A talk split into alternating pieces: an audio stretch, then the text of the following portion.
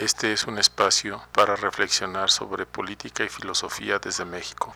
Vamos a hablar del neoliberalismo. En esta primera parte vamos a hablar de los presupuestos del neoliberalismo. Hay una concepción hedonista, hay una concepción de que el hombre es un ser que busca la felicidad y esa felicidad es entendida como una sensación agradable, como una sensación de bienestar. La filosofía que está sustentando el neoliberalismo es el utilitarismo. El creador del utilitarismo es Jeremy Bentham. En su libro La introducción a los principios morales y legales escrito en 1780. Bentham considera que el hombre se mueve por el principio de la mayor felicidad. Este es el criterio de todas sus acciones, de las acciones privadas, públicas, de la moral individual y de la legislación política o social. Una acción es correcta si resulta útil o beneficiosa para ese fin de la máxima felicidad posible. ¿Cuándo es feliz el ser humano? Cuando aumenta el placer y disminuye el dolor. El ser humano busca a toda costa conseguir el placer y alejarse de las situaciones que le causan dolor, que le son dificultuosas. El ser humano es un ser individualista que busca y promueve su propio bien, el bien que yo percibo como una sensación de bienestar. El sujeto lo que busca es su propio bienestar y el bienestar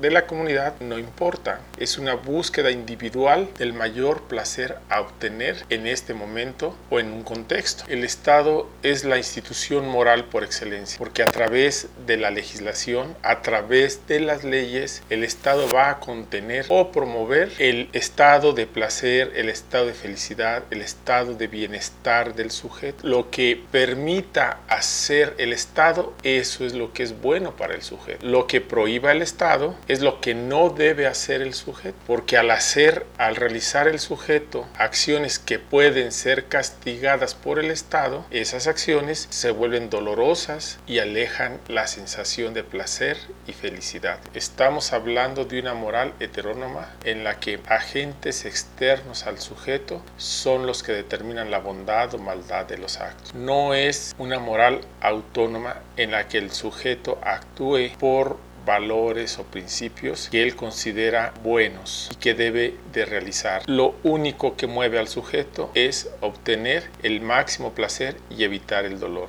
Cumplir con la ley va a permitir obtener cierto placer y evitar el dolor del castigo de la ley. En el neoliberalismo, la libertad económica es la condición necesaria para la libertad individual.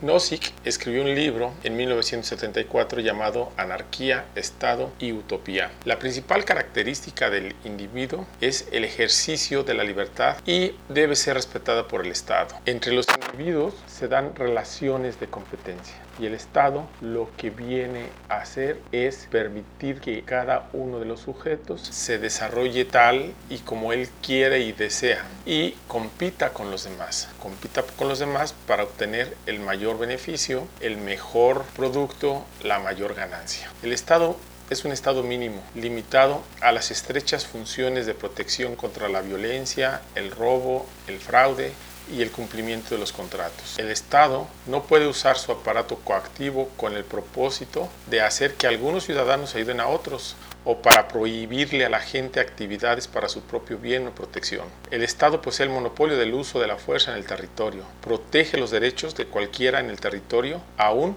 si esta protección universal pudiera proporcionarse únicamente a través de una forma redistributiva. No se le puede quitar a unos para dar a otros. Cada sujeto, cada miembro de la sociedad, cada elemento de la sociedad va a conseguir su propio bien. Cada uno de los sujetos de la sociedad va a conseguir su beneficio. El sujeto debe conseguir lo que él quiere, desea y necesita y por lo tanto no se le puede quitar, no se le puede pedir que aporte, que proporcione algo que es producto de su esfuerzo para otros. Los otros deben buscar con su propio esfuerzo los bienes que ellos necesitan. Otro autor que está presente en el neoliberalismo es John Rawls con su libro La teoría de la justicia en 1972. En este libro lo que plantea John Rawls es que la justicia es una cuestión de equidad y la equidad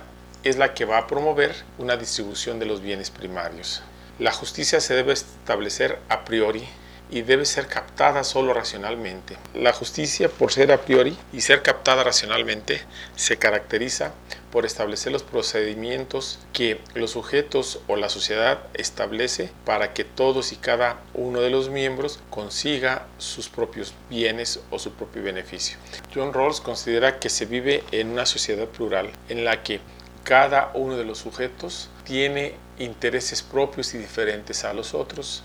El vivir en sociedad lo que le va a permitir al sujeto es conseguir bienes, a conseguir servicios que otros le pueden proporcionar a él. La sociedad se forma bajo un contrato y en ese contrato se establecen los principios de distribución. ¿Qué derechos y qué obligaciones son los que tienen los sujetos de esa sociedad?